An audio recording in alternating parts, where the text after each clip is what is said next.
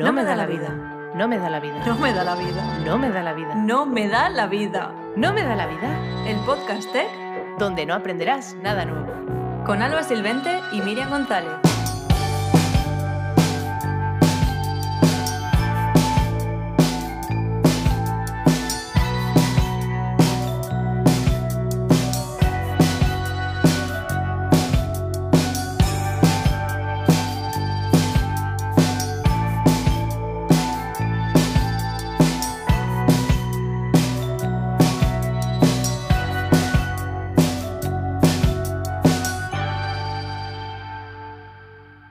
Bueno, pues aquí estamos en el último episodio del año, episodio número 11 para nosotras, aunque sea final de año. Exacto. Eh, ¿Qué tal, Alba? ¿Cómo vas? Buenas, gente. Pues muy bien, la verdad. Hoy estaba con ganitas de grabar ya, que estoy de vacaciones, así que he tenido tiempo para poder grabar. Cosa rara, ¿no? En, en nosotros. Justo al contrario que Sí. yo. Porque yo hoy como, como que no me da la vida este día de hoy para grabar tan, de, de las cosas que estoy haciendo, pero bueno, aquí estoy al final. Y nada, Alba, cuéntame con qué no te ha dado la vida este mes. Pues este mes ha estado cargado. Entiendo que por- al ser el último del año todo el mundo quiere como cerrar el año haciendo mil cosas para luego entrar el año que viene diciendo tengo nuevos pro- pro- propósitos y voy a hacer aún más cosas. Sin sentido, pero al final he acabado haciendo mil diciendo no quiero hacer nada en diciembre. Así que me, me he participado en el calendario de Adviento de Mourede, que regalé. ¿cierto? Es verdad, hemos estado las dos por ahí. Y regalé dos libros a una chica que, que fue mucha suerte porque dije, quiero que le toque a una tía, le tocó a una tía y encima cuando me habló, justo el libro que yo daba era el que se quería comprar. Entonces nos vino como súper conexión, fue buena suerte y, y se lo di y está muy contenta. Y luego, eh, pues resulta que yo este mes me iba a cambiar de cliente y en mi trabajo me hicieron una putada y no pude hacerlo. Entonces eh, he sufrido unos episodios de ansiedad un poco jodidos, pero bueno, poco a poco estoy saliendo un poco de la mierda porque ya me he pillado esta semana de vacaciones para olvidarme un poco de este cliente y empezar en el nuevo con alegría y no igual que estaba. Y bueno, al menos eh, he recibido algunos reconocimientos de la comunidad que me han hecho especial ilusión porque eh, llevo desde este año, desde marzo, estuve siendo Google Developer Expert. Y claro, yo no sabía tampoco cómo lo estaba haciendo porque al final, como no tengo mucho feedback de la comunidad, simplemente hago cosas y luego las anoto en un sitio de ellos, pues nunca he recibido como diciendo, lo estás haciendo de puta madre o todo va genial. Y justo en diciembre me nombraron eh, GD Web Technologies en Europa, en plan que es como un premio de reconocimiento y me van a enviar un premio a casa. O sea que estoy como contenta de tener O un sea, premio.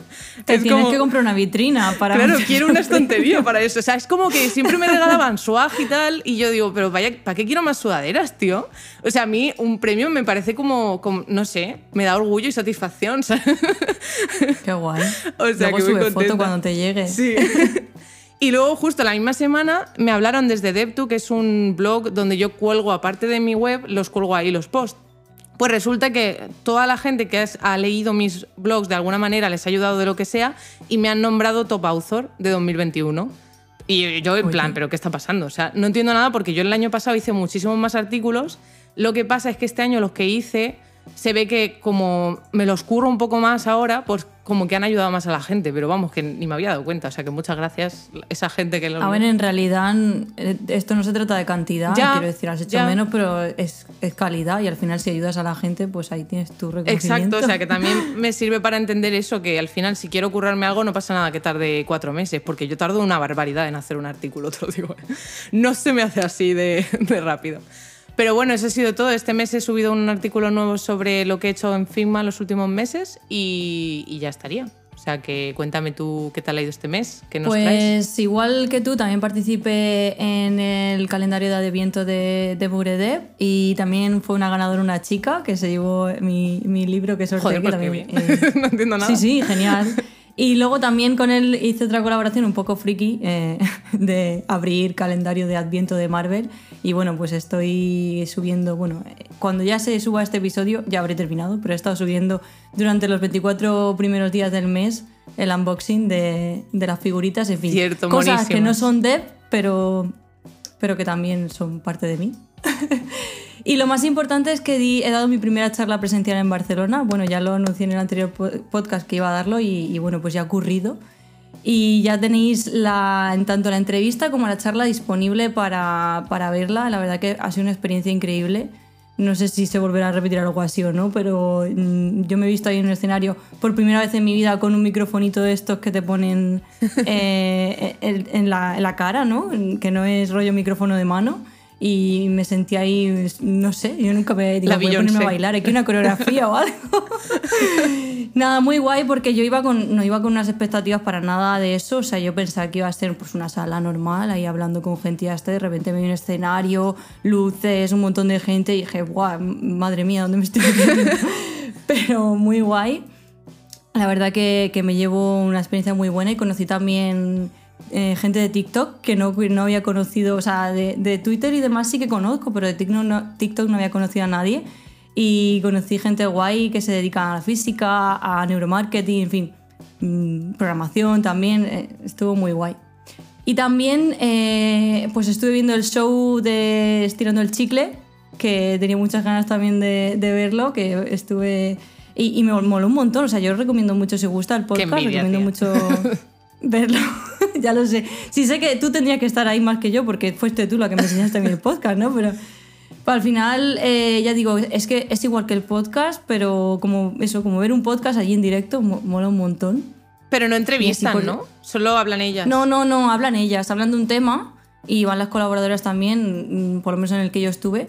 Y, y la verdad que estuvo, bueno, es eso, es el- las mismas vibes que cuando escuchas el podcast, lo mismo, pero allí en persona. guay. Estuvo muy guay. Qué guay. Y ya por último, pues también fui al cine a ver Spider-Man No Way Home, que es como el evento del año, eh, por lo menos para Claro, mí. para vosotros que Y- tenéis cine abierto, porque aquí estamos en lockdown.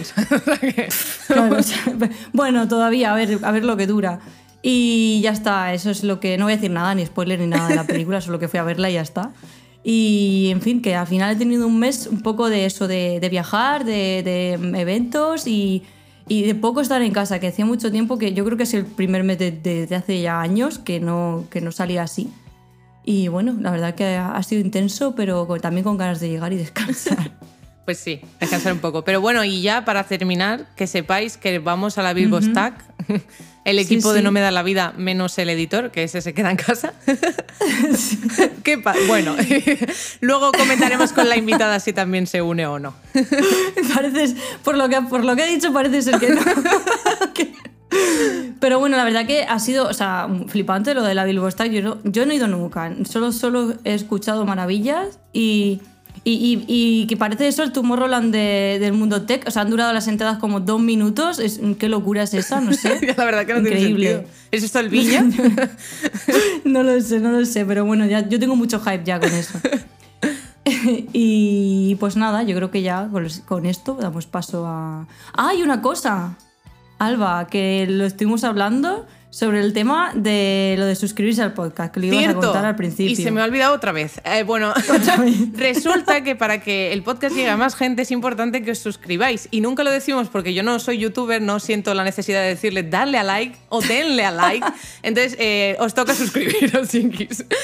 Sí, la verdad que nos ayudáis un montón si suscribís, si mm, valoráis el podcast, dejáis comentarios, pero sobre todo mm, al suscribiros es cuanto más nos ayudáis a que aparezca por ahí arriba y nos escuche más. la Claro, y que se haga comunidad, que eso es lo importante. Exacto. Así que ahora y ya ahora sí. sí, ahora sí, ya pasamos a la, a la sección. Vamos allá.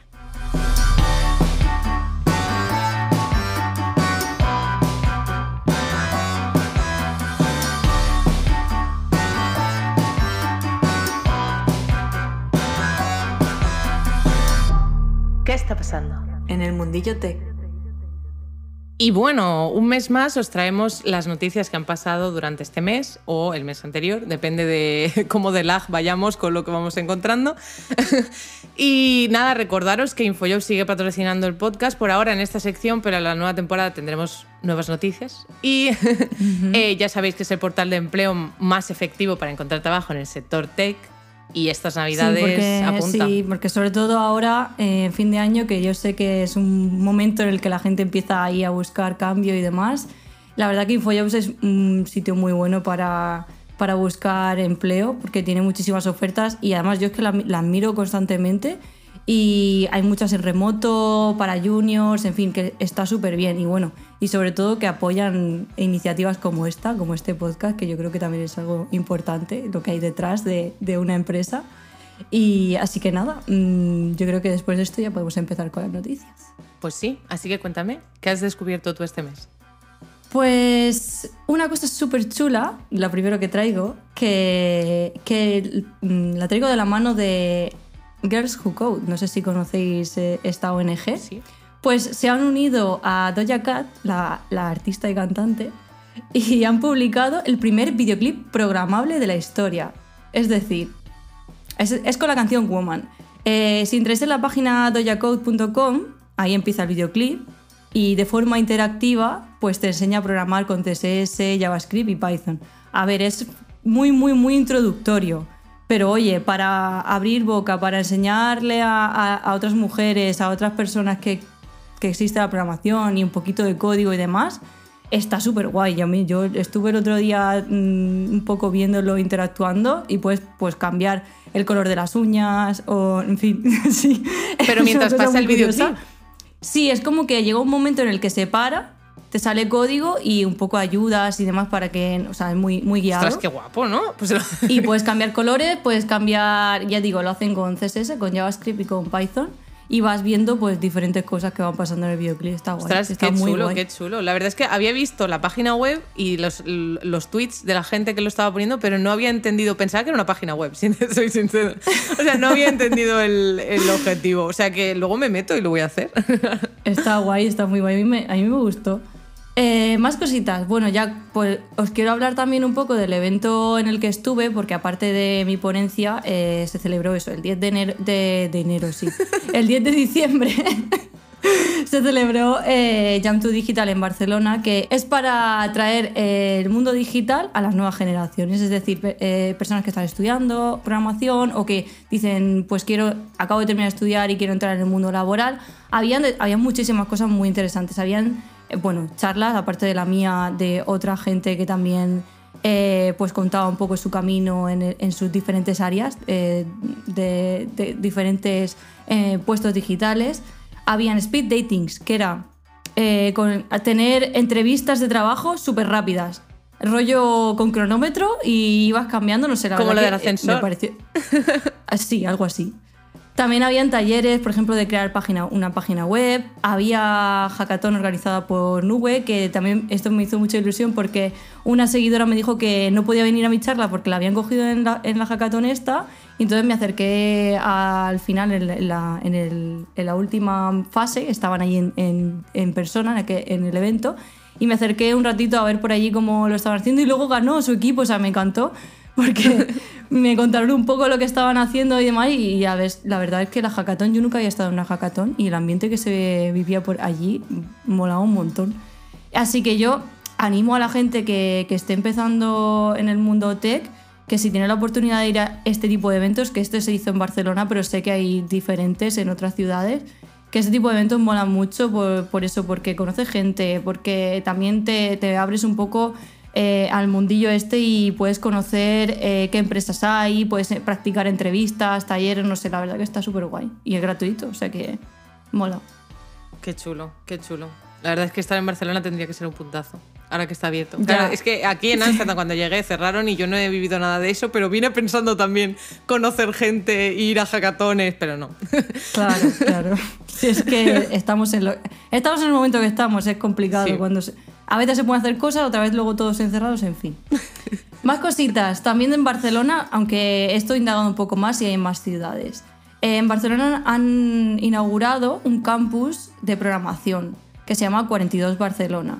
Y es totalmente gratuito, la formación es gratuita, pero en plan que está abi- abierto 24/7 y tú puedes ir a tu ritmo. eh, al final, está, o sea, no necesitas ni conocimientos previos ni titulación, solo tener más de 18 años y hay que pasar una- un par de fases, un test online y luego un periodo presencial. Y una vez ya pasas estas fases, pues ya digo, puedes ir allí al campus este y de forma totalmente gratuito. Y investigando en la web, eh, me he, dado, o sea, he visto que no solo está en Barcelona, también está en, en Málaga, en Madrid, en Alicante. ¿Qué Bueno, hay en diferentes ciudades. Sí, sí, hay en diferentes ciudades. Y luego también en la web tienen un mapa interactivo para conocer los empleos más demandados que hay en España. En fin, que me parece súper buena iniciativa esto, Sobre todo porque eso, al poner un sitio grande donde poder allí ir tranquilamente a tu ritmo, a tu horario, a estudiar programación, no sé, a mí me mola un montón esta idea. Es que está guapísimo. O sea, ojalá, ojalá que hubiera estado antes en mi ciudad, porque lo está Ya. ahora. Como, Sí, ¿Por sí. qué no me he enterado de esto? Pero está muy guay. Ojalá, ojalá crezca el- el- la programación en general. Al menos en- en- cuando yo empecé a programar ni siquiera estudié eso. O sea, es como que a todos nos pilló como porque alguien nos lo dijo. ¿Sabes? Todo como muy random. En plan, eh, en- Sí, sí, es que no sabíamos lo que era, literal, la palabra. Es que absurdo. No, yo, Hombre, yo creo no que, ni claro. front, ni back, ni todo eso. Exacto. tenía ni Yo espero, yo espero que, claro, estamos cambiando. Yo creo que poco a poco se van a abrir más sitios así y vamos a poder ver más gente en nuestro sector, está claro. Y ya para terminar, pues eh, como estamos con el cierre de año, pues están los wrapped de estos por todos lados. Y yo quiero hablar del nuestro, de- del podcast. Eh, y al final, pues eso, que como so- somos parte de Spotify también, nosotros subimos el podcast a Spotify, pues no- también tienes nuestro, nuestro wrapped. Y un poco así por hablar de estadísticas, es que eh, yo he flipado con la cantidad de gente que nos Muy fuerte. Más de 200 qui- 215 personas nos escuchan más que otros podcasts. No sé en qué se basa Spotify para decir esto, pero bueno, es- ahí está el dato. Y más de 100 personas han escuchado todos los episodios. A mí eso me parece increíble. o sea, muchas gracias de verdad ¿eh? por, eh, por apoyar este proyecto, por escucharnos y a nosotros nos hace muchísima ilusión eh, crear comunidad y además mm, esta comunidad tan bonita que estamos creando, que bueno, se vienen, se vienen cositas como... Sorpresitas Hashtag para la segunda temporada, sí, y ya, ya iremos contando, pero bueno, nada, esto simplemente quería decirlo para, para agradeceros vuestro apoyo y, y que nada, eso, que muchas gracias. Y ya está, Alba, tu parte. Mi parte. Bueno, pues voy a empezar con lo que has terminado tú, porque al- como dices, cuando se acaba el año siempre tenemos wrappeds de todas las plataformas y poco a poco van sacando como más innovaciones y ya no solo lo típico de pues cuánto más has hecho y cosas así. Entonces, este año, por ejemplo, Fig, Fig que es la herramienta esta que estamos utilizando todos mucho en la terminal, eh, resulta que ha sacado un wrapped, pero de comanditos que has hecho en, en este 2021. Y me parece como algo curioso porque es como, ¿qué más he utilizado? Oh, mira, lo miras y dices, ah, vale, pues esto me lo guardo, porque ya son los que voy a utilizar el año que viene sí o sí, porque son los que más se utiliza este año. Entonces me ha parecido interesante la iniciativa. Y luego también hay una plataforma que se llama Polywork, que es donde pones como un timeline de todo lo que has ido haciendo, ¿no? Entonces han hecho como una especie de sorteo en el que si pones en un highlight, que un highlight viene siendo como una colección de todo lo que ha pasado este año que más importante ha sido para ti, y lo compartes en Twitter, entras en un, en un sorteo de un iPad. Entonces está muy bien, porque te puede tocar un iPad de la nada. Oye, y al final pues es para, sí. porque como es una comunidad nueva, quieren hacerla crecer y van haciendo como iniciativas. ¿Tú lo has hecho? Claro, hombre, porque si, lo has hecho, pues si lo has hecho tú, mí, ya ¿no? no participéis porque No, le toca a todos. No creo, algún día dejará de tocarme. Ya verás. En el siguiente episodio vendrá Alba y dirá, me ha tocado el iPad, acordaros de eso. No, por favor, que no sé usarlo. Bueno, eh, entonces, em, eso, y también GitHub nos ha traído uno este año como más interactivo, más divertido, porque el año pasado fue como una especie de, de figurita que subían y bajaban las PRs y los commits que habías hecho cada día. Sí, que había gente que lo- se lo había sacado Claro. en impresora 3D o algo No, así. porque la gente que era GitHub Start, GitHub lo envió. Y yo, jo, a mí Ah. me, me hubiera molado solo serlo para tener ese, esa figurita. o sea, lo demás me daba igual. Pero creo que había alguien en la comunidad que le mandabas el tweet y lo imprimía en su impresora 3D. Yo creo que sí. Pues lo enviaré de este año porque Sí, este sí. año tengo más que el año pasado, verdad. Y justo yo he hecho el Wrapped y me ha salido que había abierto mm, 200 y pico issues y yo digo, ¿de dónde? Porque yo no lo recordaba, pero se ve que sí. Y, y ya están todas cerradas. Y yo, pues mira qué bien. Oye, no entiendo nada. o sea, no sé qué. Sí que has hecho cosas. Ya, sí. pues se ve que he hecho muchas cosas, sí. Entonces, eh, los que tengáis GitHub, pues ir al Wrapped porque así podéis ver un poco cómo ha sido vuestro año. ¿Pero esto te lo hace con los repos privados y todo eso también o solamente con los públicos? Hombre, yo entiendo que... A ver, depende, ¿eh? Porque es que las Es contribuciones... que yo lo intenté hacer y me salía que había hecho muy poco. Digo, no puede ser. A ver, normalmente sí que es con lo público, pero igualmente las contribuciones, si, si te fijas, depende de lo que hagas. Por ejemplo, si subes un commit a a un repo tuyo y no de otro, cuenta menos. Entonces es como... mm, Ya. Pero es solo lo público, creo. Es que claro, yo no tengo privado, Sí, no te puedo Entonces decir. a mí me sale, claro, a mí me, a mí me sale todo como si no trabajara, porque como yo tengo en la empresa repo privado, yo sí que subo ahí muchas cosas, claro, pero luego esto claro, eso parece que... Ya. A ver, pero es que claro, el trabajo no cuenta, creo, cuando Ya. estamos hablando de algo de la comunidad, pero a la vez, eh, bueno, ya. No sé, es raro. Melón. sí. Eso para otro episodio. Y, y nada, o sea, también cosas que han pasado este año, que como en diciembre siempre hay 8.000 retos, 8.000 webs que te hacen retos, que no sé qué, al menos este año he descubierto eh, cosas de estas como los Advent of Code, Advent of CSS, Advent of JavaScript, pero que son eh, formativos y no de ponte a hacer ah, un código sin saber ni lo que estás haciendo, ¿no? Entonces, hay, algunos como Design Thember, que al final es WebDev, que viene siendo Google, han creado como un calendario de Adviento donde puedes ir viendo cada día una tecnología nueva que se está desarrollando o una propiedad de CSS nueva y te explican, pues eso, te mandan como al artículo o te mandan a una web para jugar con el tema. O sea que es más como que cada día descubres una cosita nueva que en 2022 vas a usar más.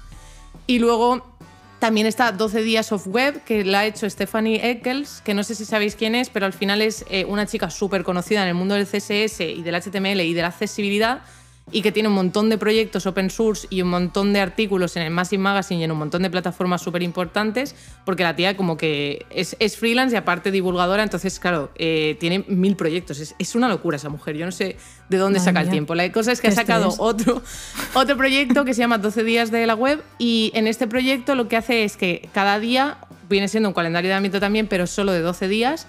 Y cada día es eh, pues una nueva técnica que puedes hacer en HTML, CSS o JavaScript eh, como buenas prácticas. Entonces está muy bien porque así puedes refinar lo que ya haces y te muestra como, mm, por ejemplo, si te habla de una propiedad de CSS, te explica pues varias cosas que podrías hacer con ella, como casos de uso. Entonces es como más práctico que teórico. Entonces a mí me parecía muy, la- muy chula la iniciativa. Y luego otro que hay es 24 pull request, que lo han hecho pues la, la gente que cree en el open source, han dicho pues mira, todo lo que cogemos todos los años, todos los proyectos que utilizamos de gratis, como cuando yo uso Vue o cuando uso cualquier cosa, pues vamos a hacer 24 pull request, una, una al día en proyectos open source. Entonces es una iniciativa en la que te puedes sumar y luego pues los- lo típico de que luego hay sorteos y tal. Entonces estaba muy bien. Pero vamos, hay eh, una lista de 30 advents eh, de, diciembre, mía. una puta locura. Entonces yo los dejo en las notas por si algún día os picáis como eso, está todo el año, aunque lo hagan para diciembre. Luego eso lo podéis hacer si os apetece, ¿sabes? Que no es una cosa que tengamos que hacer a rajatabla todos los días, que luego no te dan dinero por ello. O sea, recordarlo también. que yo me puse el año pasado con el Advent of Code y lo pasé mal, porque jamás había hecho algoritmos y fue como, por ¿Quién Dios, no lo pasa mal? ¿qué está pasando? Yo también lo pasé mal. Claro. Así que nada, eso es lo que traía. Y una cosa muy chula que ha pasado en el sector de telecomunicaciones, que el CET, que es el Consejo Estatal de Estudiantes de Telecomunicación de España, nos ha traído un catálogo de juguetes que nos hacen aprender pues las tecnologías de la información y la comunicación, o sea, el sector TIC. Y en este catálogo de juguetes, pues podemos ver juguetes más para niños, en plan juegos de mesa, hay cosas que te hablan a la mente en este tipo de cosas, en el tipo de tecnología, pero también para adultos. Entonces está guapísimo y puedes tener un recopilatorio de juegos que te pueden ayudar a conocer mejor pues, la programación, la tecnología o cosas así, y más rollo jugar en familia, o sea, el típico juego de mesa, ¿sabes? Entonces está muy guay lo que han hecho, la iniciativa que han hecho, y les ha ayudado también eh, Amazon eh, eSports o algo así, una plataforma que hay ahora eh, les ha ayudado a montar todo esto, entonces entiendo que habrá descuentillos y tal. O sea que os recomiendo, lo voy a dejar en las notas, pero os dejaré el enlace al, al catálogo y así si queréis pillaros algo estas navidades. Está guay, sobre todo, pues eso, para hijos, sobrinos, primos. Exacto. que siempre quieran regalar sí, o, que personas, quieras entrar. claro, personas mayores eh, que no tengan ni idea sí. de telecomunicaciones, que es importante, porque las van a usar, aunque no trabajen de ello, ¿sabes? Mis padres son un- unos negados, entonces estaría bien, yo, yo quiero jugar con ellos a esto. Qué guay. Y nada, y ya para finalizar, que el State of CSS ha sacado los resultados de este año y hay muchas cosas interesantes, en sobre todo en quién lo ha hecho este formulario, porque se muestra el sesgo que hay y la poca persona que hay que no sea blanca, cis, hetero y masculina, o sea, muy fuerte todo. Entonces, eh, sí, es como de estudio este, este survey y estaría bien que le echarais un ojo también a los resultados, pero que también tengáis en cuenta que mucha de la población no está vista en ese formulario, como todos los años en realidad. Pero bueno, a ver si poco a poco se hace más famoso el formulario y vemos más calidad de datos y más gente, porque es que sí, es absurdo. Un 8,5% de mujeres respecto a un 65% de hombres. O sea, duele. Duele bastante, pero bueno, poco a poco. Iremos Y eso que dicen que el CSS. Sí, es por eso lo digo. Porque es como, claro, ¿sabes? O es sea, como. No, el CSS a mí se me da fatal, pero luego sí que haces el formulario y te consideras experto, ¿eh? Ah, hombre, claro. Cuando tengo que hacer encuestas, sí. O sea, Eso, eso, eso ni se duda, vamos. está- seguro que estaban los primeros ahí ya F5, F5, Claro. que esto es- lo sé todo. En fin. pero bueno, a ver si nuestra invitada nos da un poco de luz y pasamos a la siguiente sección, que es la que más nos gusta.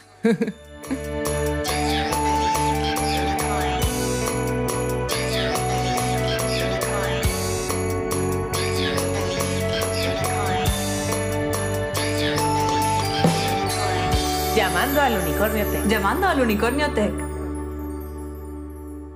Bueno, pues ya estamos en la sección que más nos gusta a, a- a todas las que estamos aquí escuchando el podcast, el Unicornio Tech. Este, este mes tenemos a Diana Cebes como invitada, que es frontend en Deiser. Pues, pod- ah, lo diré bien. Podcasteaba en No Solo Tech. Ha dado charlas, es una gran referente en el sector, imparte talleres de CSS, en fin, yo creo que, vamos, a mí me hace muchísima ilusión, y Alba sé que también, eh, de que estés aquí, Diana. Eh, Hello. Cuéntanos, cuéntanos con qué no te ha dado la vida a ti este a mí mes. también me hace muchísima ilusión estar aquí, porque os escucho un montón. Em, puf, ¿con qué no me ha dado la vida? Pues no me ha dado la vida, eh, sobre todo este último semestre, con los talleres, porque Claro. los, he estado con, los he estado compaginando con, con el curre y, y al final, bueno, ahora ya mucho más liviano, porque ya lo sé memoria, creo que podría darlo dormida. Claro. Sí, sí, o sea, sí.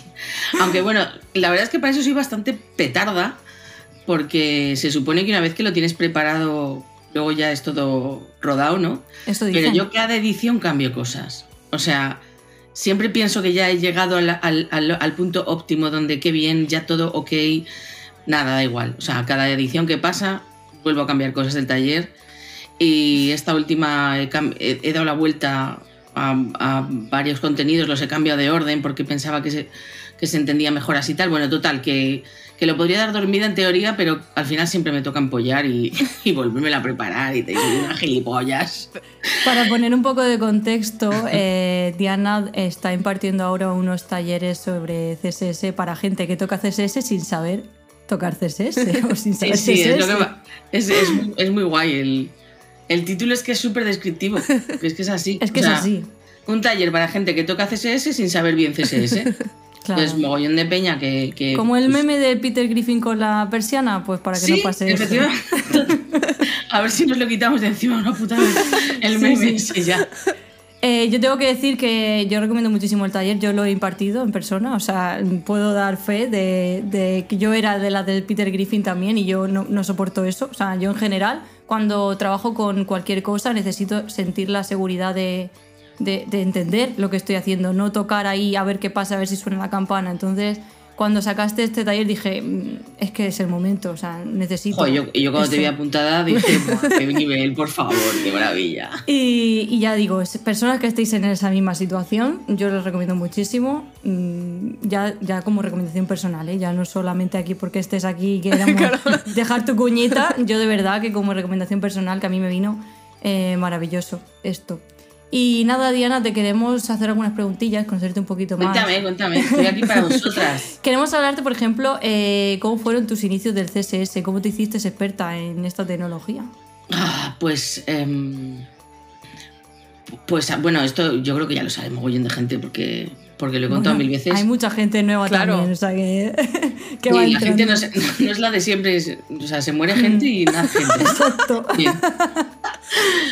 Eh, pues pues a- siendo ya muy mayor, yo soy súper mayor, soy una señora mayor, Pero no parece. eh, cambié de trabajo pues cerca de los 40 y, y yo había programado al principio de mi carrera profesional hace muchos años cuando se enfrió la Tierra y estaban los dinosaurios, los dinosaurios por aquí em, de casualidad porque yo soy química bueno no soy química mentira le estudié químicas porque no he sido química nunca nunca ejercí Ostras, pero qué complejo. que bueno, bueno, bueno, no sé, a mí me encantaba, o sea que se me hizo, se me hizo más o menos soportable porque me encantaba, lo hice por pura vocación.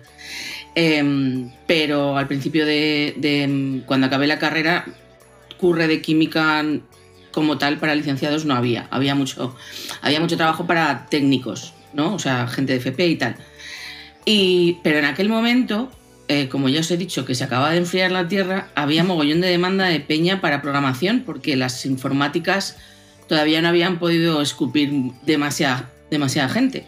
Y entonces lo que hacían las consultoras era coger a gente de ciencias puras y les metían en una especie de bootcamps a lo super bestia, porque era, yo creo que el mío duró como dos meses, como uno, no sé, una, una cosa loquísima, Madre mía. que te lo pagaba la propia empresa y te enseñaban a programar. Ellos lo que buscaban era una, una determinada mente con, pues, con capacidad para algoritmia, lógica y tal, y te enseñaban a programar. Yo, como dato, eh, os diré, creo que era un mes, un mes, no sé, como mucho dos, no recuerdo, ¿eh? No tenía ni ordenador en casa. O sea, yo imprimía los trabajos de la uni en fotocopiadora, quiero decirte, en- porque, porque no, porque joder, es que estamos hablando del 98. Windows 98. Entonces, claro que es que es verdad que hace yo ahí tenía tres años. Claro, y entonces eh, yo no tenía ni idea de, vamos, de programar no sabía ni lo que era. Y en mes y medio o dos meses eh, salí programando Java. Madre mía. Y te, metí- y te contrataban. Y entonces estuve currando, programando un par de años, pero luego eh, decidí que me iba a ir a currar con mi padre, que teníamos una empresa familiar, y estuve vendiendo tableros y madera. Bueno, total, al grano, que muy, muy mayor ya, vendimos la empresa familiar y me quedé pues con casi 40 tacos sin carrera profesional. Porque, hombre, sí, tenía una carrera profesional que te cagas, ¿no? Yo era- ya era gerente de la empresa y tal, pero yo no quería dedicarme a eso. O sea, me dedicaba a eso porque era nuestra empresa, de la familia, pero yo no quería ser gerente de un almacén de tableros de cualquier otra persona. Y entonces hice, pues eh, antes no se llamaban bootcamps, antes eh, estaban muy. Eran más cursos o másters. Bueno, antes hace eso, y esto ya no hace tanto, ¿eh? y, me hice un, y me hice un curso de. bueno, un máster se llamaba, de cuatro o cinco meses creo que fue, em, de front. Oh, qué guay. Eh, no tenía ni idea de que, o sea, me acordaba que me había encantado lo de programar, que me lo pasaba pipa, que se me daba bien, pero cuando yo programé, ya os digo que llegué casi como de una patada de la uni y no, ni siquiera me planteé las, las opciones que tenía, pero cuando, cuando tuve que decidir estudiar otra vez, sí que me lo planteé, o sea, vi que había muchísimas oportunidades diferentes. eh, de hecho, creo que, bueno, creo no, me matriculé en un, también en un curso de, de, de programación de aplicaciones móviles, que lo pagué y ahí está, lo tengo ahí en esa estantería, muerto de risa con el precinto. Pero luego me surgió la oportunidad de hacer este máster en front y, y ahí fue donde entré. Y te estoy hablando del año 2013. Acabé el máster. Y entonces, em, bueno, pues en ese máster básicamente hacíamos maquetación. Dábamos algo de programación, muy poquita, eh, del famoso... Joder, no me acuerdo ni cómo se llamaba. ¿Cómo se llamaba la cosa esta que hacía animaciones webs? que eran como vídeos. Eh, Flash. Flash, no me acordaba. Sí, entonces ActionScript era, era, se podía programar para programar en Flash y vimos algo de eso, pero luego evidentemente Y menos mal. nada, no claro. funcionó. La cosa guay es que yo tuve la potra de que entré justo cuando se aceptaba, cuando se aceptaba ya por todo y ya se podía empezar a utilizar CSS3. Oh. Entonces, yo entré en la parte bonita de, maquetación. Yo no he maquetado con tablas, eh, sí he hecho floats y mierdas de estas para centrar, porque eso nos ha venido hace cuatro días con Flexbox. Pero, pero yo, la web antigua, digamos, cuando se llamaban webmasters, los que hacían web, eso no lo he conocido. No, no he llegado a tocarlo. Entonces ha sido genial porque, claro, yo llegué cuando más bonito empezó a ser. el Cuando ya estaba establecido todo y había como Claro, más. y entonces a mí me consenso. encantó. O sea, y, y tenía claro que iba a ir por ahí. También te digo que es lo que mejor se me daba, porque como ya te digo, no habíamos hecho prácticamente nada de programación en el máster, pues ya está. Eh, y así empecé, tía. Y a lo tonto, a lo tonto, pues.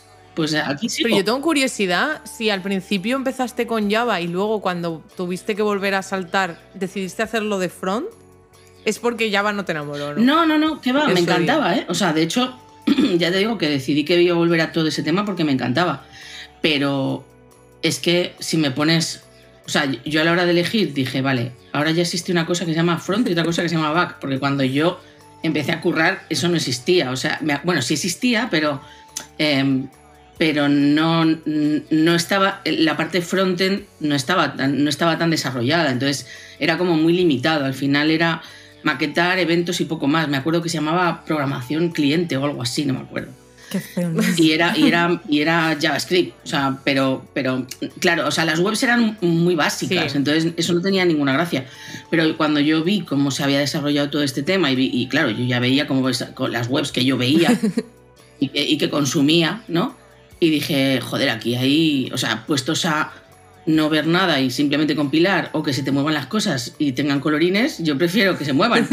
es mucho más divertido. Yo te comprendo porque a mí me pasó lo mismo. O sea, yo Claro. dije, no sé que lo- no sabía que era front, pero yo sabía que prefería dibujitos y colorines y todo eso que estar ahí con algoritmos detrás. no bueno, pero espera, tanto. vamos a decir dibujitos porque luego vienen los Bueno, bros, vale. los tech bros, y nos van a decir que pintamos. No, a ver, para que- o sea, quiero decirte, Ojalá prefiero, prefiero que el, que, la- que el, que el resultado de mi, Sí, de mi trabajo visual. sea Visual, más divertido y más visual que simplemente un OK en una consola, ¿no? Exacto. Y más cositas que tenemos aquí preparadas. Em, el tema este de, de dar el taller, ¿cómo te surgió? O sea, la idea de decir, vale, yo creo que aquí hay una necesidad, o ¿cómo, cómo te surgió la idea de, de dar taller de CSS? La- tengo, que, tengo que reconocer que no fue una idea mía. Fue una idea de David Bonilla, que yo no le conocía en aquel momento. O sea, le conocía de, pues de la comunidad, ¿no? Le conocía de oídas y tal, pero yo no le conocía personalmente, ni he hablado nunca con él. Y para la tarugo de... Es que no sé en qué año vivo. en- Encima con el COVID. Ya, yo tampoco. de 2018, creo que fue. Para la- que esa es otra, tías. O sea, es que yo parece que llevo toda la santa vida haciendo charlas y talleres Sí. y los, y los he hecho un año nada más, porque, o sea, hice talleres, o sea, hice charlas el 2018, es la primera que hice. Y, y parece que llevo todavía haciendo esto. Pues David me llamó porque se le había ocurrido para la Tarugo Conf, hay también unos talleres el día previo. Y se le ocurrió hacer, me dijo que me parecía hacer un, un taller de CSS para backenders. Y claro, mi primera respuesta fue, eh, estamos, estamos locos. Estamos bien. Como si el CSS, o sea, como si fuera esto un librito, ¿sabes? O sea, ¿qué, qué explico del CSS? De todo el CSS, ¿qué le explicas a un backender? Eh, pero bueno, acepté el reto, salió un taller, era un taller, era muy corto, eran, creo que eran cuatro horas o tres horas o algo así. Pero la verdad es que me, sorprendió porque cuando empecé a investigar, em, me di cuenta, o sea, investigar, eh, lo que hice fue empezar a preguntar a gente que tenía, que tenía a mi alrededor y conocidos y no conocidos de back, que era lo que, lo que más se les atascaba, ¿no? Del tema de CSS. Porque al final es que todos tocan CSS. O sea, ahora ya sí que es verdad que a lo mejor ya en 2021, terminando que estamos, ya se han separado mucho más los dos vertientes. El frontend ha evolucionado muchísimo, tenemos un montón de frameworks, hay mogollón de peña programando que viene de back, que ahora ya está en front porque ya pueden programar en front. Pero mm, en 2018 todavía aquello estaba muy allá. O sea, yo no sé si existía React, eh, o sea, no había todavía tanta diferencia. Y entonces lo de Peña de Back tocando front era bastante habitual. Y, y- y me di cuenta de que todos tenían las mismas carencias.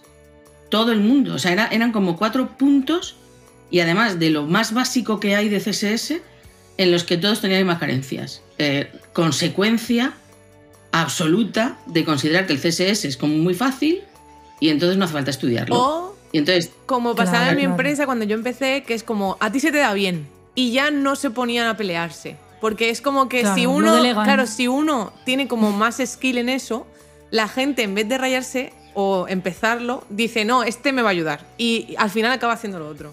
Porque en mi empresa pasaba eso, que todo me lo daban a mí y acabé siendo mejor en maquetación que en JavaScript. Porque era como... Pero si tú todavía sabías, pero la cosa es cuando lo que, quien lo toca no sabe. Claro. ¿Y por, por qué crees que pasa eso? Que hay esta, porque no pasa con otros lenguajes, ¿por qué pasa con CSS? Por lo que te digo, yo creo que, yo creo que, pero yo creo que está cambiando, ¿eh? fíjate, Em, porque el CSS hasta ahora no estaba bien valorado, o sea, bien Ya. valorado en el sentido de que la gente pensara que era una cosa que había que sentarse, había que buscar y había que ponerse a apoyar y entenderlo.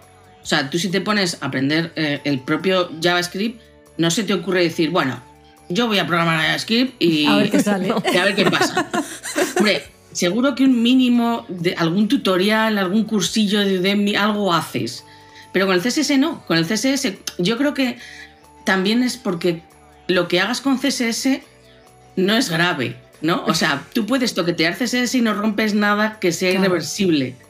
Eso también te da la valentía de toquetear cosas sin el miedo de, joder, me voy a cargar la aplicación. Claro. Entonces, em, cuando tú sabes que puedes tocar cosas y que lo más que vas a hacer es perder tiempo, pues bueno, nos hacemos todos un poco más valientes. Y, porque el CSS, joder, siendo sinceros, hasta hace cuatro días era sota caballo rey. O sea, realmente es que no hacía tampoco falta eh, tener unos grandes conocimientos, porque lo que pasó con CSS es que evolucionó la web por delante del propio lenguaje. Empezamos a tener webs mucho más complejas sin que el lenguaje hubiera evolucionado. Y por eso teníamos que hacer tantas ñapas para hacer cosas que el lenguaje no estaba preparado para hacer. Claro, íbamos Total. como por en- muy por delante de, de lo que era capaz de hacer. Claro. De hecho, seguimos atrás todavía. O sea, eh, al final, si os fijáis, eh, todas las especificaciones que van saliendo de CSS em, cumplen requerimientos que ya tenemos. Yo he hecho en falta el IF, ¿eh? Yo lo necesito. Yo sufrí. Sí.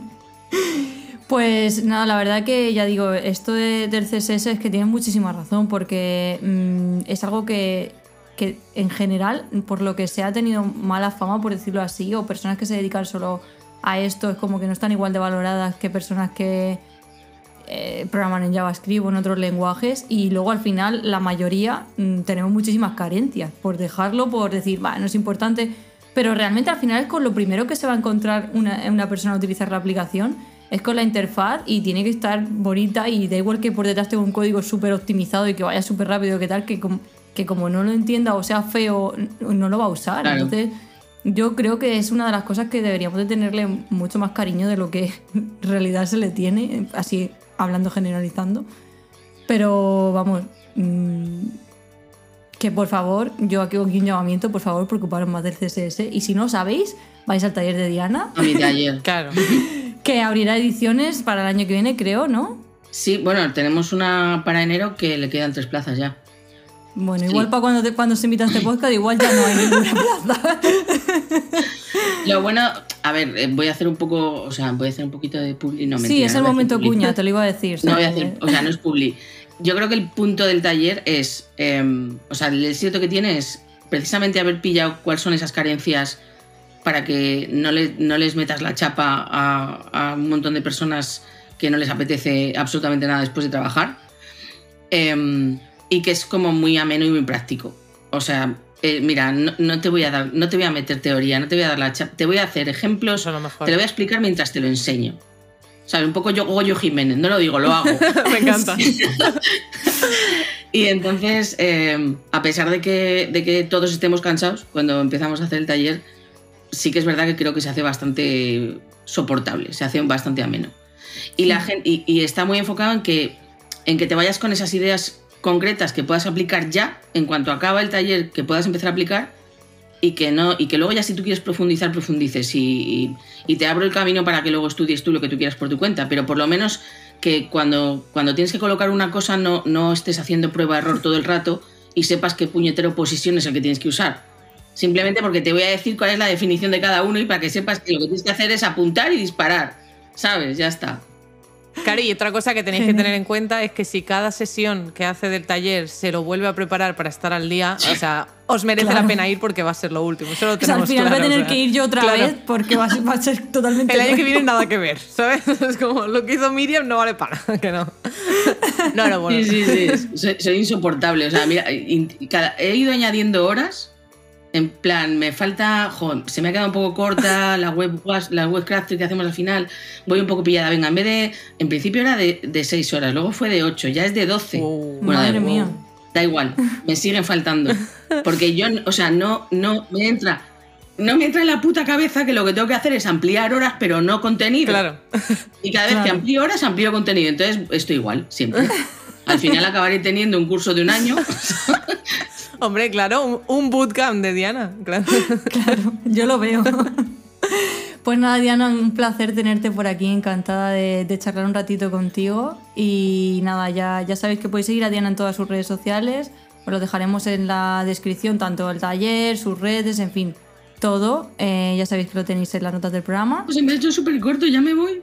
Eh, Sí, bueno, no, no te puedes ir si quieres, ¿eh? O sea, No puedes- te- claro, no te vas del todo, te va- pero... Se acaba la sección, la sección, pero ya sabes que te puedes quedar por aquí, comentar en cualquier momento cualquier Vale. cosa de las que vamos a hablar. Y nada, pues ya muchas gracias de verdad por estar Gracias a aquí. vosotras, me ha encantado. Y pasamos a la siguiente sección. Vamos allá.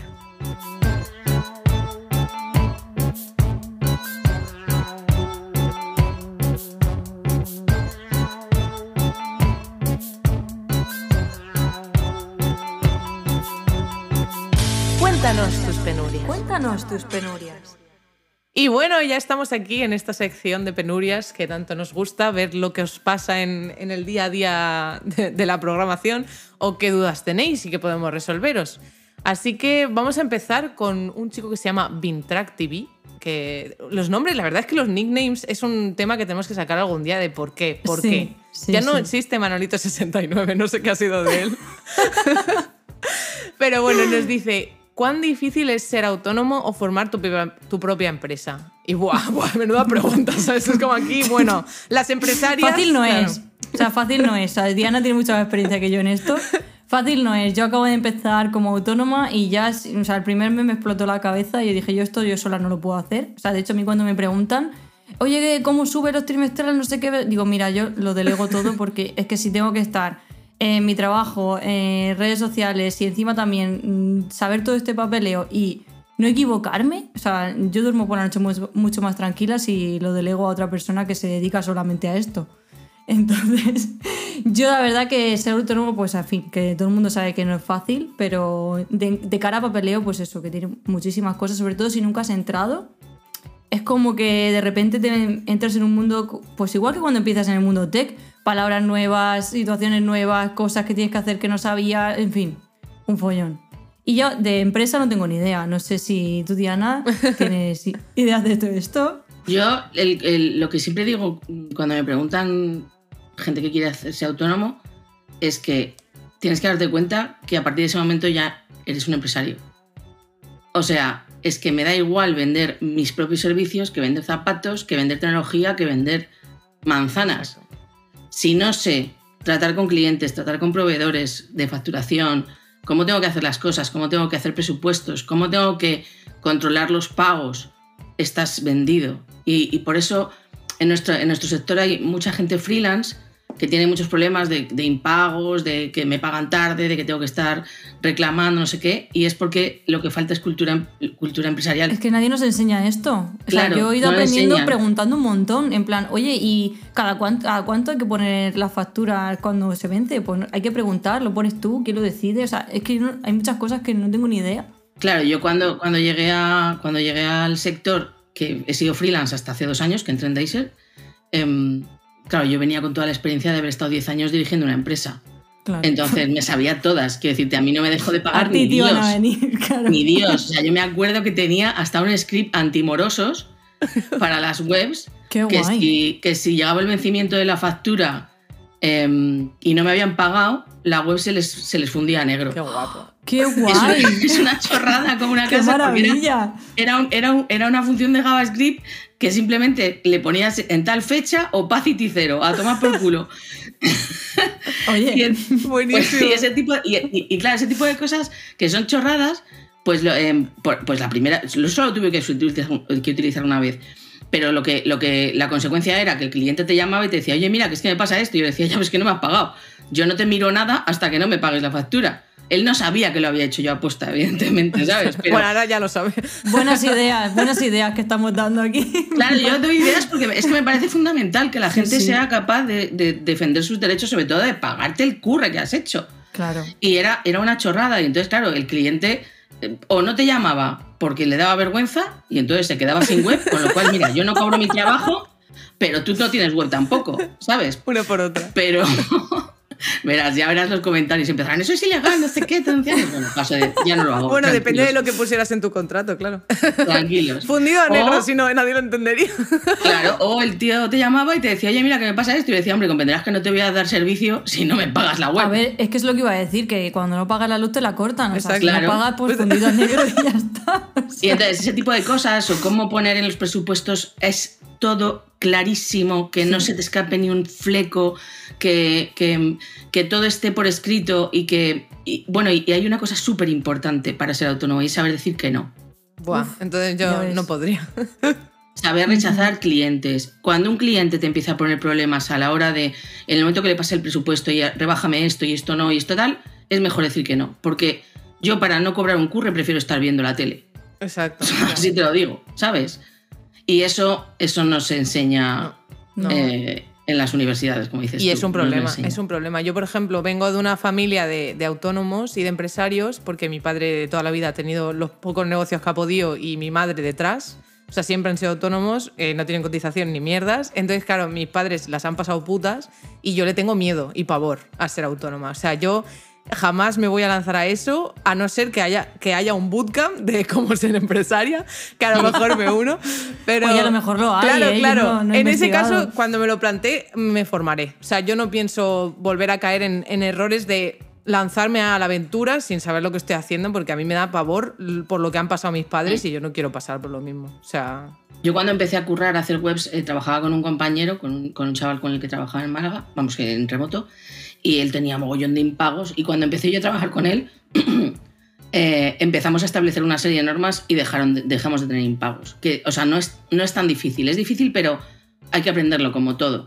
Eh, hay tip, o sea, tips, eh, hay cosas claves, como lo que os decía, ¿no? Lo de hacer bien los presupuestos, que esté todo aclarado, no, no, no prometer fechas que no vas a cumplir. Al final, un cliente, por ejemplo, siempre prefiere, eh, oye, mira, te lo voy a entregar dentro de dos meses. ¡Guau, eso es que es muchísimo, no puedo, tal! Bueno, es que no tengo más opción dentro de dos meses.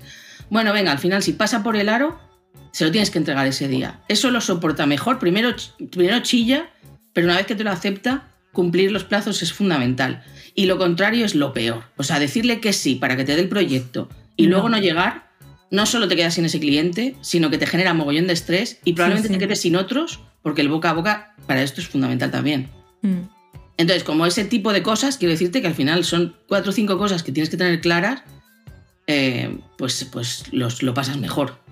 No sufres tanto. claro. Cus Jaramillo, barra baja, nos dice: Estoy bloqueado con CSS en los temas de position. Lo de las medidas me cuesta.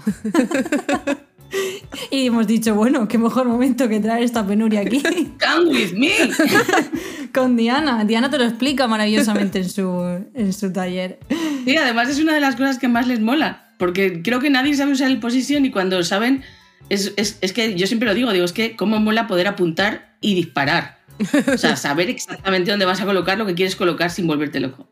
Es que pasa con ciertas cosas que todo el mundo tiene como esa duda y no, ya no sé si es porque son difíciles de entender por cómo se plantean o por lo que es, pero es como que en todos los lenguajes siempre hay ciertos, ciertas cosas que todo el mundo dice, mira, yo con esto me cuesta mucho, no sé, y Mm. con el position es una de ellas. No sé, Y a que luego no es tan que- difícil. Miriam, O no te lo explican bien, no, no, no, no es tan difícil, una vez te lo explican bien, no es tan yo tampoco sé, yo tampoco sé, o sea, no- me parece muy me parece muy vanidoso pensar que en todo el internet nadie lo ha explicado bien, pero sí que creo que un poco de eso hay. O sea, yo creo que a lo mejor ejemplos, los ejemplos típicos que ponen para explicarlo no te acaban de no terminas de aclararte cuál es la diferencia entre ellos y la gente se vuelve un poco loca.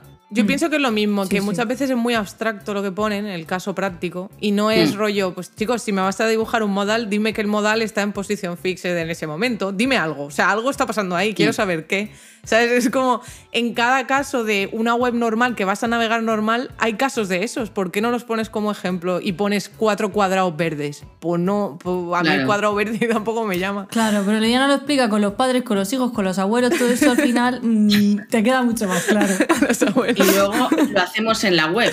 O sea, lo guay es que después hacemos una web a mano y todo eso que hemos aprendido lo aplicamos. Y entonces lo que dice Alba, que ves para qué coño sirve. Porque al final las cosas explicadas con el fu y con el bar y con el. Ves. Es una mierda porque dices, vale, he entendido esto y esto cu- cuándo lo uso, cuándo decido yo que es un Claro. posición, cuándo decido que pongo un flexbox. Pues eh, eh, hacemos un caso, un caso real aplicando Mm. las cosas para que se vea cuándo decides y por qué una cosa y no la otra. Sí, eso que dices es muy importante. De hecho, yo siempre que voy a algo nuevo de Vue, como Alba me lleva años de ventaja en Vue y ha escrito muchos blogs, muchos posts sobre esto y digo, necesito aprender esto. Digo, vale, me voy a coger uno de Alba que lo explica para personas normales con casos reales porque si no... Lo voy a entender mucho más rápido en su, en su pod que buscándome algo por ahí con el fubar y toda esa movida. Me encanta. Y bueno, eh, Draus FS nos cuenta, ¿se han desesperado porque un código no les sale bien a tal punto de romper algo? Yo, el mouse. Mouse de, de ratón. Es que me encanta lo del mouse, escrito mouse, no, Ya, no mouse. ya, mouse. M-A-U-S, sí. Me representa. A ver, yo. mm, yo no. No soy de esa, esa rabia con. O sea, un- yo no sé si he he generado mucha paciencia con, con esto de programar o, o no sé, pero no me. Me cabreo, pero no soy agresiva. Que a lo mejor no lo, exter- no lo exteriorizas, ¿no? Así no, o sea, como al tal punto de necesitar el, el enter este de darle el puñetazo, no. La verdad que no. ¿Tú, Alba? A ver, a mí me ha pasado, muchos compañeros les ha pasado de cargarse el teclado, cargarse. te- o sea, yo tengo amigos que las teclas, o sea, tienen como la mitad. Control de la ira. O sea, como la mitad. o están todas como. eh, como que se les ha ido la tinta de darle rápido así. O sea, como de pulsar la tecla rápido. Entonces se les va, se les borra la tinta. Yo es que soy una obsesa de, cuidar los objetos. O sea, tengo las cosas como si estuvieran recién desembaladas. O sea, es como que a mí no se me estropea nada. Pero sí que es cierto que el tema de tirar vasos de agua cuando estoy nerviosa. En plan, que yo si me enfado es como que muevo el brazo y claro, llenarlo Ah, de va. agua sí, la he liado bastante con el agua. A mí lo del líquido en la mesa yo tengo que ponerme barreras, si no, estamos apañadas. Pero sí que es verdad que el control de ira les cuesta mucho más a ellos. Yo no sé si es... Bueno, está claro que es por la cultura en general, de que nosotras podemos desahogarnos de otras maneras y ellos parece que siempre la ira, no sé. Al menos en todos los trabajos que he estado, la mayoría de hombres eh, estaban cabreados.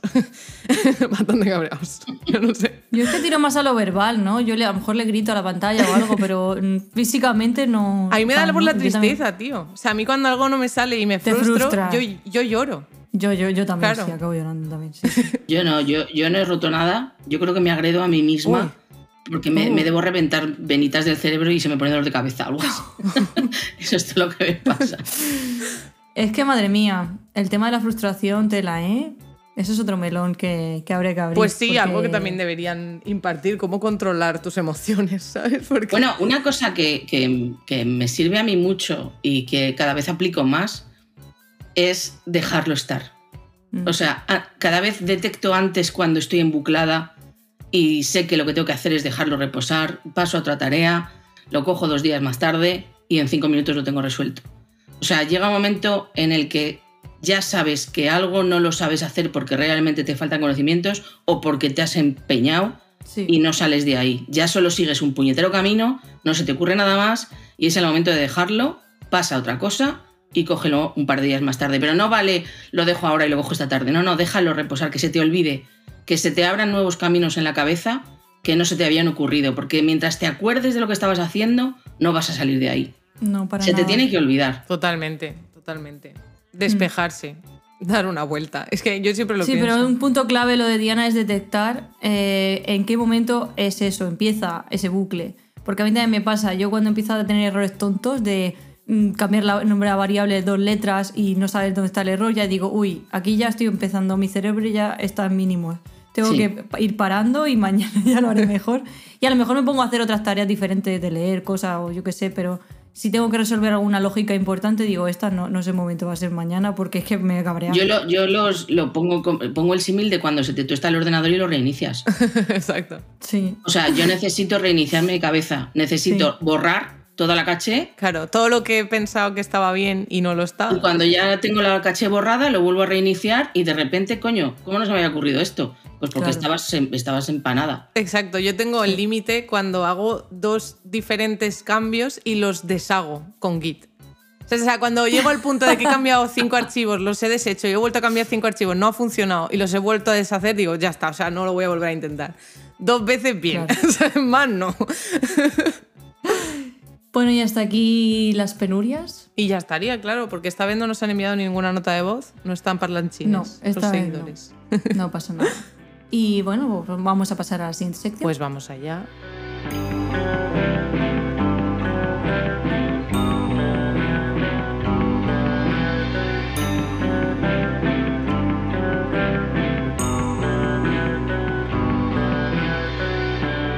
Dices? No tenía ni idea de esto. no tenía ni idea de esto. Bueno, pues vamos ya con la sección donde Alba y yo pues traemos cositas que hemos descubierto este mes. A ver, Alba, ¿qué, qué nos traes? Porque yo traigo poca cosa. Pues a ver, es que la verdad es que este mes, como hemos estado tan liados haciendo cosas, al final no, no, no hemos descubierto muchas cosas. Pero sí que es verdad que el otro día en uno de los canales de Slack que tengo, que tengo mil canales de Slack, de Discord, de comunidades, tech, eh, etcétera, resulta que pasaron un- una página web que se llama svgco.d que lo que hace es que tú subes una imagen, ya sea JPG, PNG, WebP, como quieras, que te la convierte a SVG. Cosa que está muy guay porque puedes cambiar en esa web todos los parámetros de SVG, en plan cuántos colores quieres que tenga, porque a lo mejor la quieres en blanco y negro, porque quieres hacerlo como modo icono, o sí que quieres eh, mantener todo- todos los colores, pero también quieres cambiarle pues el- eh, la cantidad de píxeles que quieres que haya o de densidad, ¿sabes? Porque a lo mejor quieres una línea simple o que, que tenga mucho más detalle el SVG. Entonces, eh, resulta que yo estaba cotillando la aplicación y me di cuenta de que la había hecho Thomas Steiner, que es un Dev Relations de Google. Y la parra es que, claro, yo no sabía, claro, es que para mí un DevRel es como que intenta llegar como al desarrollador y desde la empresa, rollo, pues le muestro lo que hacemos para que el desarrollador pues pueda entender mejor esta tecnología. Pero claro, de ahí hacerte como un mini proyecto tú, por tu cuenta, durante el trabajo, para, para cambiar imágenes a SVG es como un proyecto personal, ¿no? Yo lo veo un poco así. Sí, a veces tendrán proyectos internos.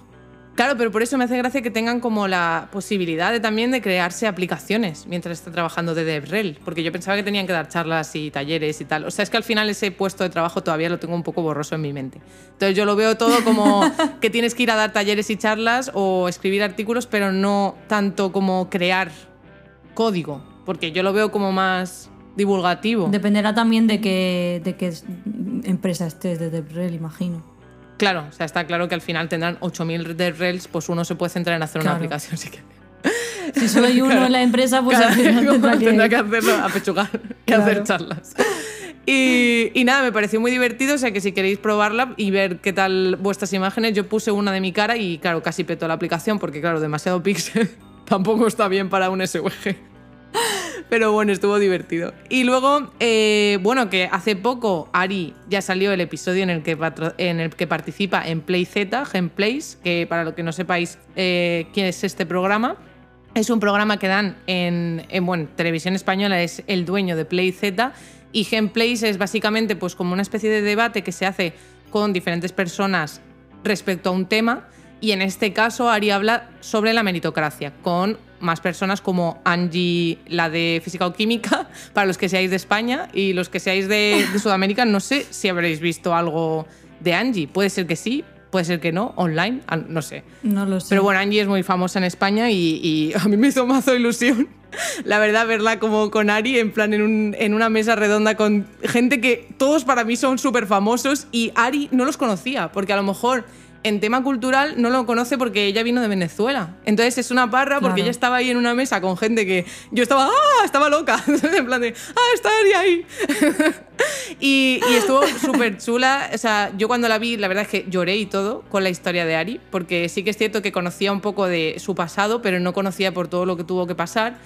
Y, hijo, me llena de orgullo saber que nuestra comunidad ha acogido a gente que realmente se lo merece, que se lo están currando, y no solo por el hecho de, mira, no tengo la edad de, de haber empezado una carrera, no tengo a lo mejor lo que tú crees que es eh, skills que flipas, tío, aún así es una tía que curra, que flipas y ha sacado, o sea, una productividad increíble en el trabajo en el que está y hace charlas y todo, o sea, me refiero tanto Ya, de decir, es es que es eso, si tú quieres y tienes ganas, vas a conseguir lo que quieras. No tienes que llevar una predisposición hecha de, de- de la cuna, ¿sabes? O sea, no sé, programador se hace, no se nace. No sé, es que... Pero bueno, y también a raíz de esto descubrí su newsletter ahí la, la cuña. la quote.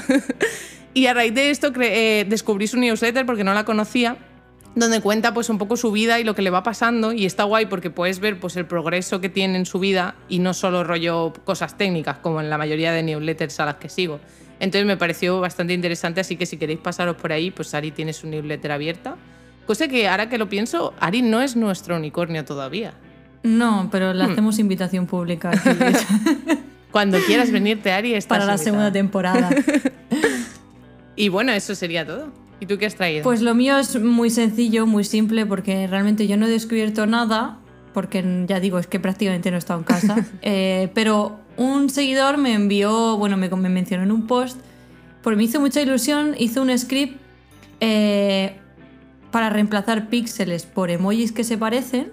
Y bueno, utilizó mi, avatar pues porque conoció eh, en, una de las secciones de, esta, de otros episodios de esta sección, le conoció Git Emoji cuando yo lo, lo enseñé, entonces por eso como que cogió mi avatar, ¿no? Y está súper guay, dejaré el tweet porque se ve el vídeo, es como que vas haciendo zoom y vas viendo eh, como cada color al final es un emoji. Y menuda parra para hacer eso. O sea, yo no sé si tendrá el script público, hablaré con él para ver si, si lo tendrá, pero es una movida, o sea, no sé cómo se le ha ocurrido eso porque eh, es muy fuerte. Está guapísimo. Me recuerda a la Realmente gente... no sé si tiene utilidad o no, pero está guay. Claro, o sea, yo he visto como- en la realidad, en los cuadros estos que siempre son como muchas fotos Sí. de amigas haciendo Sí, la sí, foto de ella, ¿no? Por su cumple o cosas así. Eso lo había visto en el pasado, pero claro, a tema programático, pues no, está guay que haya un guay, para sí. hacerte eso. O sea, y aparte que, claro, ensuciamos menos la, la tierra. Está guay porque al final eso es un, es un oyente del podcast que, bueno, pues gracias a una de, los- de las cosas que sacamos por aquí se le ocurrió esta idea. Oye, pues, curioso. Qué guay, qué guay. Y ya está, esto es todo. Yo os cuento una cosita si queréis. Ah, sí, claro, por Os supuesto. cuento una cosita, no sé, eh, no es algo de, que he descubierto hoy, pero bueno, sí Bueno. lo he descubierto hoy porque ha pasado hoy y me parece súper importante. Y es que hoy ah, se ha activado en Safari la pseudoclase hash de CSS, que es eh, el parent selector que llevamos pidiendo, aunque es bastante Oh. más que el parent selector Hostia. pero, pero lo que algo parecido a lo que pedíamos como parent selector y, y ya está en Safari y creo que está activado por defecto. O sea, no me parece que no hay que hacer ninguna movida en las settings ni nada de eso. Con lo cual espero que La cara de Alba, o sea, no estoy viendo la cara de Alba, pero, está flipando. pero solo en Safari. Sí, tía. Que- que- Hoy, ya. hoy ha sido. ¿Por qué? ¿Por qué? Y- ¿Por qué no lo sacáis en todos a la vez? Yo creo que una vez que salga en Safari em, tiene que salir en los demás Eso ya. espero. Normalmente eres el como el último en decir sí, ¿no? O sea, que espero que sí. sí, claro. suele ser el Por eso, último. o sea, No sé. Bueno, Safari nos. eh, yo qué sé, yo recuerdo el Position Sticky. Sí. Quiero recordar que era solo de Safari, que yo pensé que era una cosa que se iba a perder y de repente lo, lo implementaron todos. O sea Oye, que bueno. uso- lo pero uso yo creo que el hash, el, eh, el parent selector, eh, Ya. va a estar implementado en todos seguro, porque es una cosa que llevamos pidiendo O sea, el horror de tener que hacerlo de los siblings para, para darle estilo Sí. a algo. O sea, yo llevo sufriendo toda mi O vida. directamente no podías, tenías que hacerlo con JavaScript. O hacerlo por Sí. JavaScript, claro. Mm. O sea, qué, qué orgullo. hoy, today is the day. Today, A mí me da mucha rabia eso, cuando no puedo tener la- hacer la solución por CSS y tengo que morir en, en JavaScript porque Sí, no ¿verdad? puedo. Es como, no, me tengo que rendir. Es una rendición. Exacto. Total. Oye, pues eh, lo dejaremos en las notas del programa. Sí, lo voy a te pedimos el link. Y está muy guay. O sea, no sé si para cuando esto se emita, que será a final de, de mes, ya igual, no sé si esto tardará más en, Uy. en sacarlo. Mucha prisa sería eso, yo Ya. creo. So- Son estamos hablando de semanas, o sea que. Ojalá, pero soñemos, tía. Para el año que Ojalá viene. estén todos ya para. No, pero yo creo que sí, que para el año que viene sí que. Claro, da tiempo todavía a pensarse dónde queremos usarlo y no subirlo a producción y esperar a que esté. Ya está, no pasa nada. Se deja ahí en el almacén de- del CSS. Va, pues vamos Y allá. nada, ya vamos a pasar a la última sección eh, con nuestras reflexiones de mierda. hay mucho que reflexionar este mes, así que allá vamos. Uf, madre mía. Reflexiones de mierda.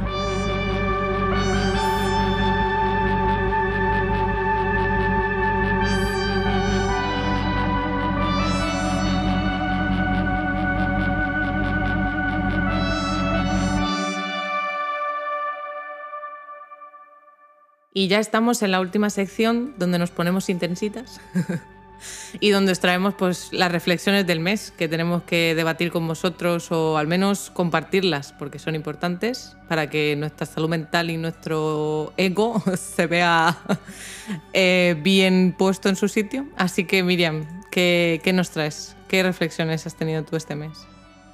Bueno, voy a intentar no abrir un melón aquí de podcast solamente con esto, pero al final este mes ha sido un poco intenso con el tema de, de- del machismo y de todas las movidas que se montan por, por las redes. Y bueno, a mí se me ha ocurrido crear un, un hashtag eh, un poco para, bueno, se llama Stop Machismo Tech, mm, he de decir que el naming pues tardé un poquito en sacarlo, no sé, cuesta mucho, igual que para una variable, también para un hashtag cuesta mucho.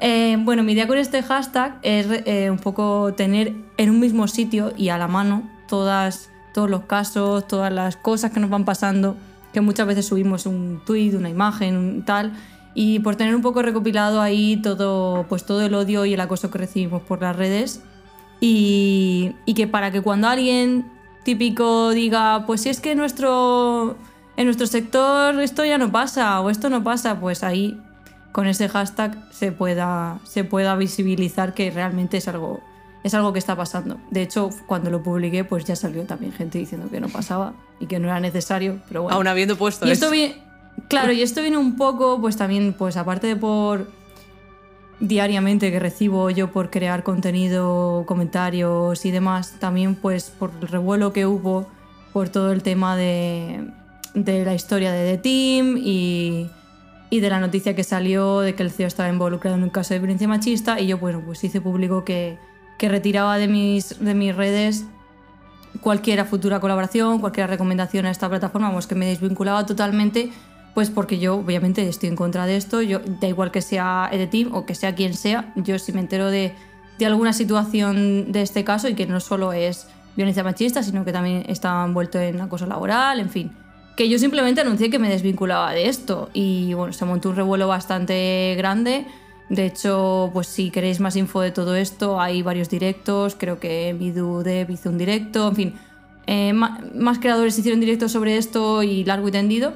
Pero bueno, creo que de reflexión de todo esto, pues saco que, en fin, que tenemos que seguir con, con estas movidas, que yo pongo mi granito de arena y un poco la visibilidad que tengo para ayudar, pues he sacado este hashtag y poco a poco, pues iremos mejorando estas cosas entre todas y todos. Pues sí, podremos intentar mejorarlo, pero también es verdad que si hay personas despreciables como este hombre, que lo que hace es contratar a mujeres por un precio miserable y encima tratarlas como a la mierda y luego decir que no, en realidad es que viene de un barrio complicado y por eso eh, la vida se lo puso difícil y él tuvo que ponérselo difícil al resto de gente, porque era como le salía, porque venía de un barrio difícil. Perdona, pero yo conozco gente que es de barrio pobre y que lo ha pasado fatal y no por eso tiene que tratar como a la mierda a la gente y son buenas personas y intentan hacer lo mejor posible con un lado de humildad y no creyéndose el rey del mambo encima, es que muy fuerte. O sea, yo a mí me chocó que hiciera un post explicándolo en vez de dar la cara.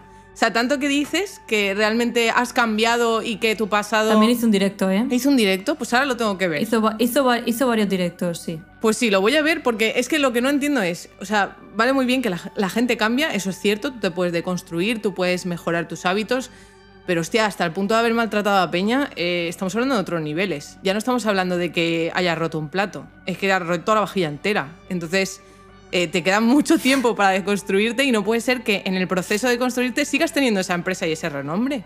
Ya, y algo importante de esto es que no son casos aislados. O sea, aquí al final ha pasado esto, pero mm, esto es algo bastante más común de lo que parece. Y no es que, que muchas veces parece como, bueno, es una persona así, como diferente, que está pasando por algo distinto y viene un barrio tal. No, en fin, esto pasa a diario, pasa con cosas más.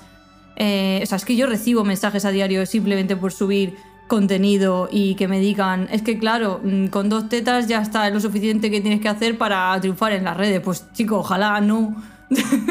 no es así. O sea, eh, es mucho más difícil poder mostrar que también tienes conocimientos y que se te tiene que tener, y se te puede tener en cuenta siendo mujer. Entonces, mm, en fin, que de esto podemos hablar todo, todo la- el podcast entero, yo creo. Pues sí, al menos nuestros súbditos. no. pero las personas. ¿Cómo que No, pero lo- los hombres que nos escuchan, que esto es una lucha colectiva. O sea, que por mucho que Sí, sí. nosotros hacemos. Este claro, hashtag lo podemos usar hombres y claro, mujeres al final, igual. o eh, sea, nosotros somos las que tenemos que luchar. No, tenemos que luchar todos, porque al final también les afecta a los hombres que son femeninos, también les afecta a los hombres que. que el- es que yo, o sea, yo tengo amigos que lo han pasado fatal por el hecho de estar en una sociedad de mierda que cuando tú eres femenino o tienes unos comportamientos mucho más sensibles que los demás, se te desprecia y no se te junta en, en ese equipo y te dejan solo y acaban llevándose mejor. Porque ser mujer es malo. Claro, o sea, es que tenemos que luchar porque esto sea eh, pues cosa del pasado y lo que no tiene sentido es que hace no sé cuántos años en muchos países estuvieran mejor que ahora. O sea, ahora tenemos más información y, el problema es ese, ¿no? A lo mejor que tenemos tanta información y que en las redes sociales solo se nos muestra lo que queremos ver, que no vemos la realidad del mundo. Solo vemos como nuestra, burbuja. Porque yo me meto en Twitter y yo veo lo que quiero ver. Es que el tema de la burbuja, ya, es que eso pasa también mucho en Twitter, que al final te, te mueves, pero eh, tienes tu lado positivo y negativo, porque también te puedes proteger de ciertas personas y de cierto... mm, puedes protegerte, pero también eso, también te, te mueves siempre lo mismo y a mí me pasa a lo mejor que luego me junto con otra gente o con otras personas de otros sectores, otras cosas, y digo, ostras, pues no tenía ni idea de todo esto que está pasando por aquí porque yo solo vivo como en mi burbuja. Pero bueno, en fin, vamos a pasar a lo tuyo.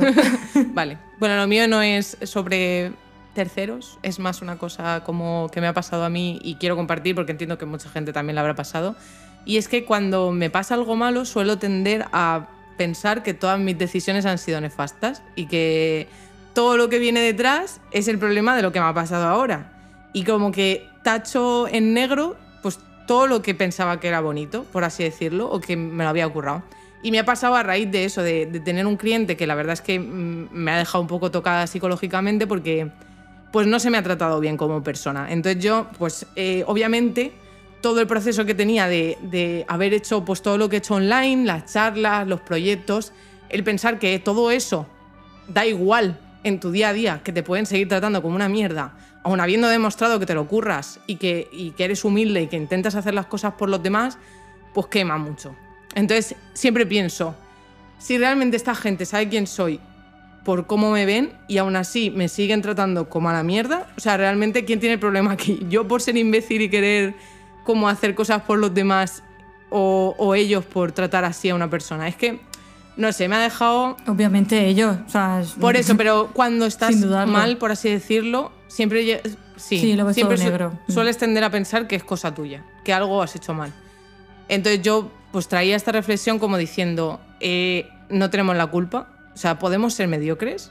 Y esto ya lo dijo Carmen aquí, y ojalá más gente lo sea. O sea, quiero que seamos mediocres y que podamos trabajar para descansar claro, mentalmente. y que no tengamos que estar al 100% y encima que, que se rían en nuestra cara, porque eso no es. O sea, muy fuerte. Y que siga pasando. Es que yo lo flipo, porque yo empecé así. Pero yo he cambiado de trabajos, de empleos y me había ido muy bien. Y ya no había vuelto a ver este, este tipo de comportamiento. Pero chico, hasta en empresas grandes. Ya. Es que es muy fuerte. Porque sí, el formato familia lo podemos ver en startups y tal, de esto de que son todos familia, pero luego... ¡jo!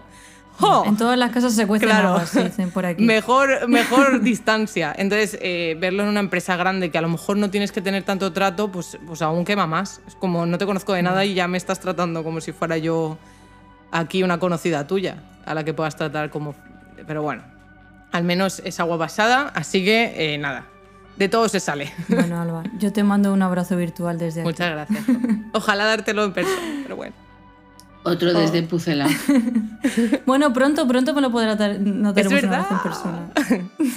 La Stack. Y bueno, y ya pues nada, después de esto me pasó una cosa bonita, entonces eh, intenté como salir de un poco de esto y pensar en lo positivo y es que me, salieron los reconocimientos que os he contado al principio del episodio y a partir de ahí pues gente se suscribió a mi sponsors de GitHub, empezaron a decirme mensajes de cómo se habían sentido este año pues al leer mi contenido, cómo les había ayudado.